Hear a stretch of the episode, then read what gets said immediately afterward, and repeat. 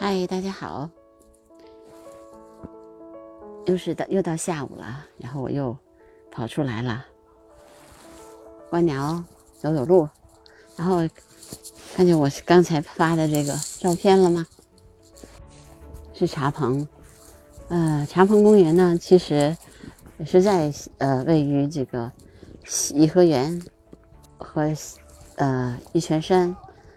还有西山之间的这么一个。公园，然后它传说在古代的时候，它是他们进香，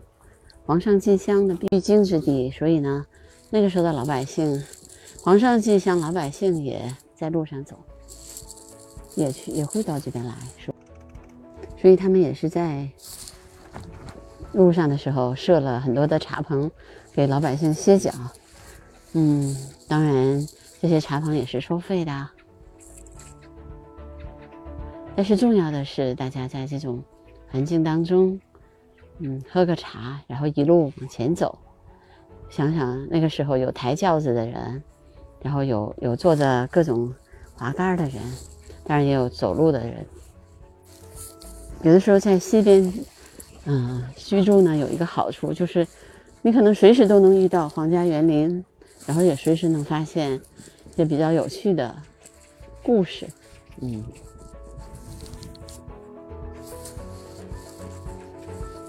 那现在我在的这个茶棚公园，其实就是一个，嗯，这样的地方。它也分了小，因为这个现代的这种，嗯，分割吧，所以呢，茶棚公园现在被分到好几个地区。刚才是一个啄木鸟飞过去了，是一只青头小的、小小的青头啄木鸟。那我现在给现在就是就着这个给大家讲讲啄木鸟吧。有朋友在问我是怎么做这个声音纪录片的，我确实是边走边讲，然后我看到什么鸟就会临时想起来给大家讲讲什么鸟。是的，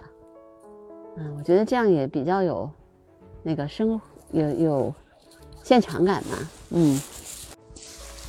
啄木鸟看起来呃飞起来比较很容易认，因为它是一收翅膀是一收一开一收一开的那样飞翔的。如果你们在那个外面的话，如果看见一个这样的鸟飞过去的话，然后它又落在那个树干上，就是啄木鸟了。然后啄木鸟，呃，在北京主要有三种啄木鸟，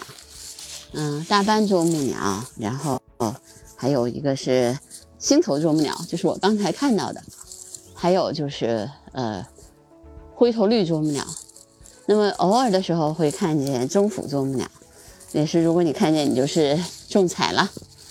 嗯，但是大部分的时候，其实都是这三种啄木鸟，在这个树上，呃，吃各种各样的虫子。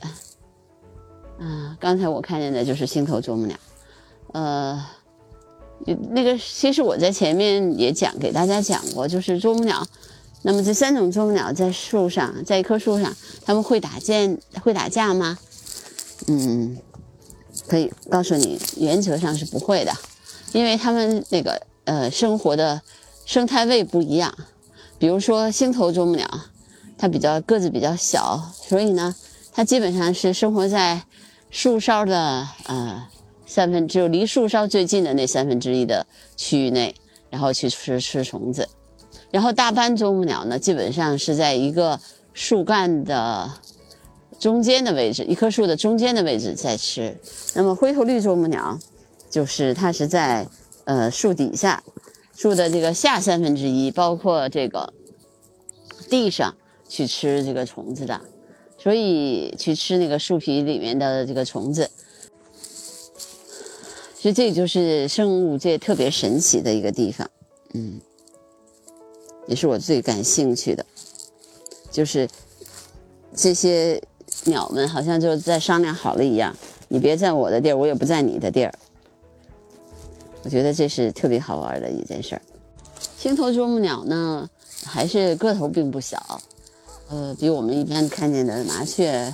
大很多的。但是它在树上面的时候看着还是比较小的，它大概有十四到十八厘米那么长，嗯，然后头到额呢到到那个头顶那块。基本上是灰褐色的，然后它身上有一些斑点，就说它有比较宽阔的白眉白色的眉纹，嗯，而且呢也后面一直伸到了颈部，这看起来呢就是一个好像有一个花小花脸似的，嗯，然后它的身体呃雄鸟其实在那个就是它的斜部有两个有一点点呃深红色的那个纹。但是呢，它的基本上来说，上体是灰的，然后有一点身上有一点儿，呃，白色的那个小斑纹，所以看起来还是比较醒目的。嗯，它基本上来说，可能在北京或者在北方属于一种比较常见的啄木鸟。嗯，如果跟大斑和这个绿头灰头绿啄木鸟来比的话，它的个头也比较小。嗯。它是主要是，呃，吃这个树上的虫子，偶尔的时候才吃一点那个素的果实啊什么的。大部分的时候，它还是，呃，吃这个昆虫的。因为呢，嗯，啄木鸟其实跟，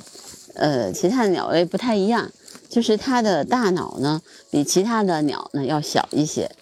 所以它的颅骨啊，实际上紧紧的把大脑就就是给给包裹住，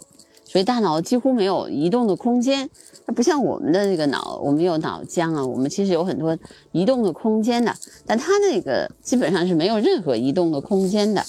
嗯，所以呢，就是，而且它的头骨特别坚硬，还有一层海绵状的那个骨骼，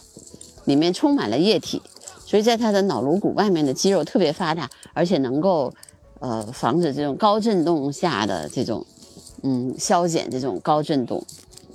它的这个，而且它在啄击的时候啊，其实它的鸟会击，就是说这个导啄的那个方向呢，又刚好跟树木是保持垂直的，所以这样的话也会避免那个，呃，撞击树木而产生的一些晃动。嗯，但是大家有的时候会看到，就是大斑啄木鸟，因为它的它的那个就是会特别特别厉害，就是，所以它有的时候会在那个就小区的窗那个墙上，如果那个小区比如说刚好是那种砖混的那样的呃楼房的话，它那个那个里面是有虫子的，那个墙里面是有虫子的，那它就会在那个墙上做很多的洞，目的其实只有一个，就是把那个虫子吃掉。所以有的时候，哎，大家就说，哎，这个猪木鸟有的时候也比较讨厌呢，把那个墙上做的都是洞。但是对他来说，那是他寻找食物的一个过程。所以你看，任何一种鸟类，其实在它们的这个生存的过程当中，都有它们啊生存的一个法则。比如小的小小的那个星头啄木鸟也是，嗯，基本上那个上三分之一的地方，因为那个那个地方就是树，呃，枝会比较细，然后能够。承受它那个，呃，它的重量。要是一般的鸟的话，比如说一般的啄木鸟，比如大斑啄木鸟，如果飞那么高，一下就会摔下来了。但是那个星头啄木鸟应该不会。呃，当偶尔的时候，我也见过那个大斑啄木鸟，也是在这个树梢上面去取食的。但大部分的时候，还是在中间的地方比较多。唉，呃，这个我觉得是这样的，就是所有的鸟类其实都。都是一样的，就是它们都在这个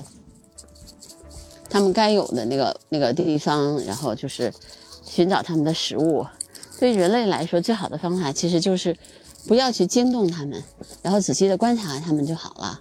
如果有时间的话，那就是跟着跟住他们一路走一下。我有的时候经常会跟着一只啄木鸟，然后看它从停到哪，然后我也赶紧跑过去。嗯，现在我觉得在北京。或者在我们其他的城市，啄木鸟越来越多了。可能我觉得，因为树树也多了嘛，那从树上的就可以供他们吃的东西也多了。这两天好像北京都不是特别冷，嗯，最高温度是现在是三度，一会儿会降到两度。那么现在基本上已经接近于北京的三九天了，还有这么温暖的这个气候也是比较少见的。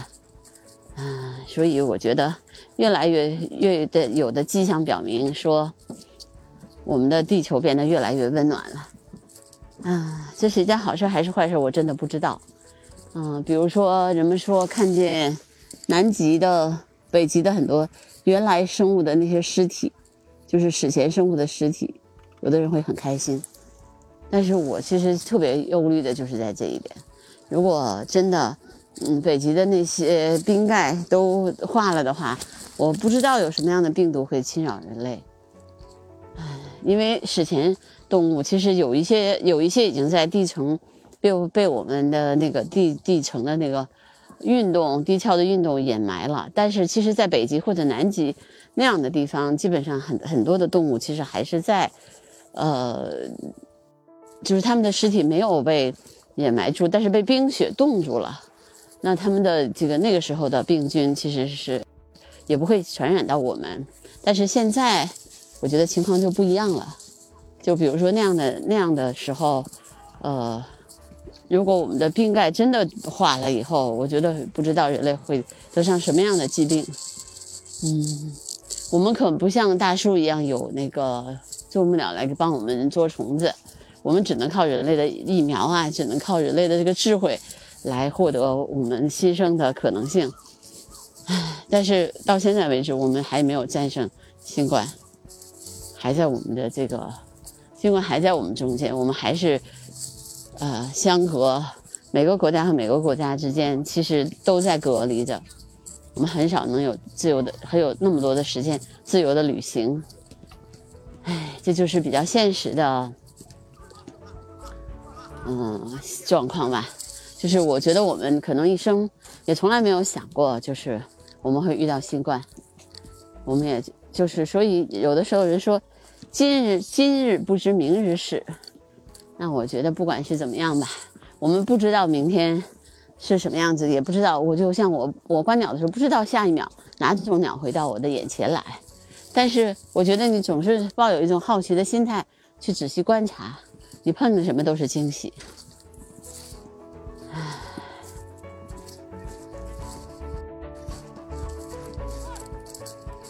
所以相对于别人就是比较关心人类的话，我可能会会比较关心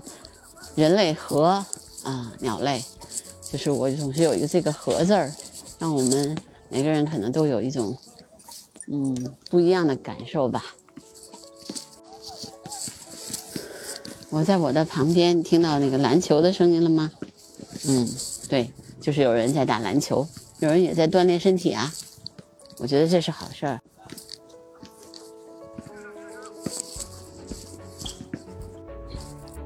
我在继续我的观鸟的过程当中，下一秒是什么我也不知道，下一秒能看见什么？